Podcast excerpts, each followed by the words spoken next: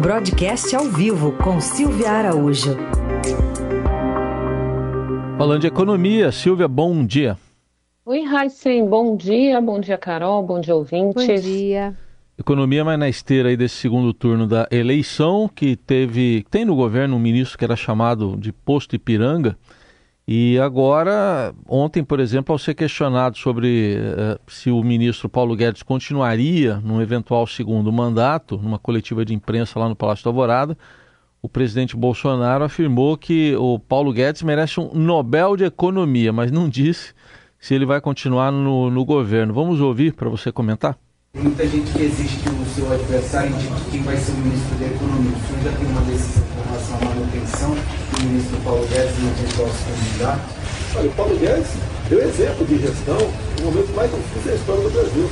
Não perdemos emprego em 20 e 21, muito pelo contrário.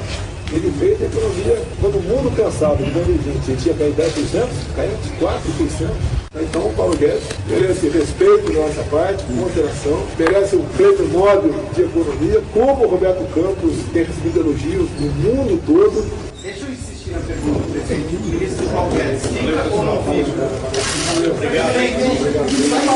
Fica ou não fica? A gente não entendeu a resposta, Fica ou não fica? É, ficou estranho aí. E aí, Silvia, o que, que pode sinalizar isso tudo? Pois é, né? O, o presidente Bolsonaro, o Heisen, por ele, o ministro Paulo Guedes ficava. O presidente Jair Bolsonaro, ele gosta muito do, do ministro Paulo Guedes. Na realidade, ele tem até um. Como, como que a gente pode colocar? Ele, ele deve também ao ministro Paulo Guedes boa parte da sua eleição lá em 2018. Como você bem colocou aqui antes da Sonora, né, era o posto Ipiranga do, do, do presidente Jair Bolsonaro.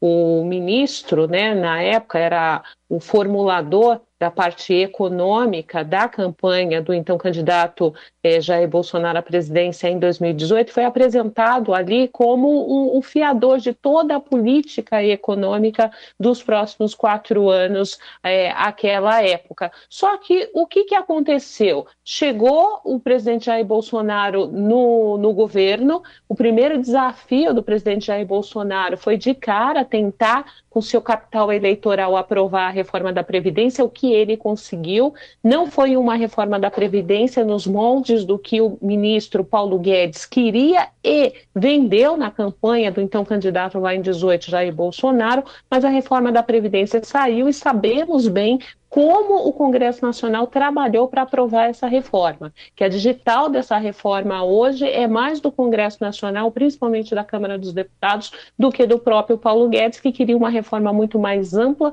que levaria à capitalização da Previdência. Bom, ali naquele primeiro ano, em 2019, mesmo com essas rusgas aí com o Congresso Nacional, o ministro continuou, ele ainda se mostrou bastante forte. Quando foi no ano de 2020, começou a dar uma desandada, e isso bem antes é, da instalação da pandemia aqui no Brasil. A gente lembra que começou ali, né, Raíssa, uma debandada daquele Dream Team que foi montado pelo ministro Paulo Guedes para conduzir a, a economia do país em quatro anos. Então, Logo no segundo ano, a gente teve uma primeira debandada aí da área técnica, do corpo técnico do Ministério da Economia, do superministério, vamos lembrar bem, né, Raíssa, que esse ministério não era só economia, não era só é, fazenda como antigamente, mas economia, planejamento, é, previdência, uma parte do comércio exterior, então tudo dentro desse ministério. E esse secretariado que foi montado pelo ministro Paulo Guedes começou a ver que as coisas não andariam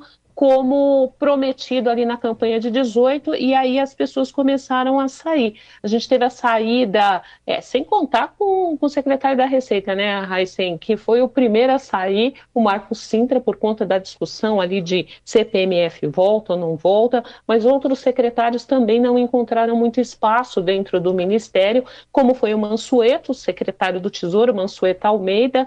Depois, nessa primeira leva ainda, a gente teve o Salim Matar, né, que era de desestatização, saiu, Paulo Ebel, da é, desburocratização, Caio Megali, secretário especial do Ministério. Então, isso já foi começando a minar aí esse superministério e até a confiança de 100% que é, essa ala de mercado financeiro, empresários depositaram nesse, nesse Ministério da Economia.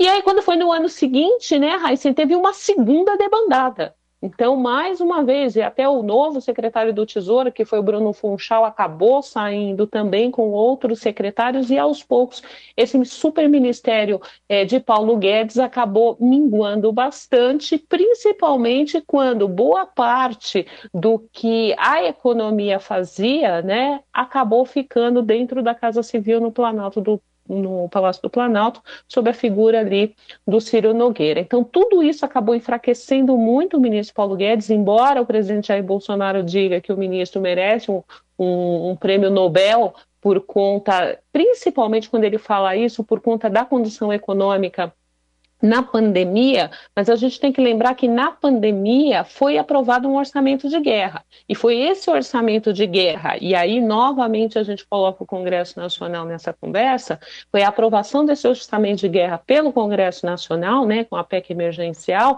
que se possibilitou, sim, o país acabar é, recuando é, a economia em 4% e não em 10%, como se previa lá no ano de 2020. Então, foi mais uma vez uma digital do Congresso Nacional e não um esforço pessoal do ministro da Economia, Paulo Guedes, que levou aí a uma situação menos, menos uh, traumática, né, se a gente for falar de crescimento econômico, é, na questão da pandemia. E aí o ministro chega agora nesse final né, de quatro anos do presidente Jair Bolsonaro nessa incógnita. Ele fica, ele não fica. O próprio filho do presidente, Flávio uh, Bolsonaro, que é o coordenador da campanha do Bolsonaro ali no Palácio do Planalto, a gente já falou aqui no jornal também, já repetiu, é, não uma, nem duas, nem três, mas várias vezes, que Ministério da Economia é um ministério cansativo mesmo, que Paulo Guedes é, dá alguns sinais de cansaço, que se ele não quiser ficar ficar é, num eventual segundo mandato, ele não fica, a decisão é dele. O fato é que Paulo Guedes chega agora nesse, nesse momento né, do, do governo Jair Bolsonaro bem enfraquecido, muito menor do que aquele posto Ipiranga que a gente é, via né, no começo do governo Jair Bolsonaro? Essa é a grande pergunta. É, eu conversei, inclusive ontem, com um observador ali do, de dentro do Palácio do Planalto sobre isso, que a gente estava falando realmente sobre a permanência do ministro Paulo Guedes, e o que ele me falou assim, a vontade de Bolsonaro é sim, se fosse por Bolsonaro, o Guedes ficaria. Mas aí tem outras coisas envolvidas, né, Aysen, Carol? É, e já se demonstrou também sem um ministro que se alinha muito bem, né, se vai se moldando de acordo com o que o presidente vai pensando nos, nessa gestão. Então é, é ele é, se é, torna um executor, né, Carol, é, nesse sentido. Ele não, ele deixa de ser um formulador, de ajudar a formular as é. políticas econômicas, que é um papel, principalmente há uma queixa com relação a isso, porque o Ministério da Economia e também o ex-Ministério do Planejamento sempre formularam políticas econômicas. Então ele deixa de formular e passa apenas a executar. Né? Então, aquela cabeça pensante, eu quero saber como é que vai ser formulada a política econômica do país, ela fica mais para política pura do que economia. A Estácio Silvia Araújo conosco às terças e quintas no Jornal Dourado. Obrigado. Até terça, Silvia. Até lá.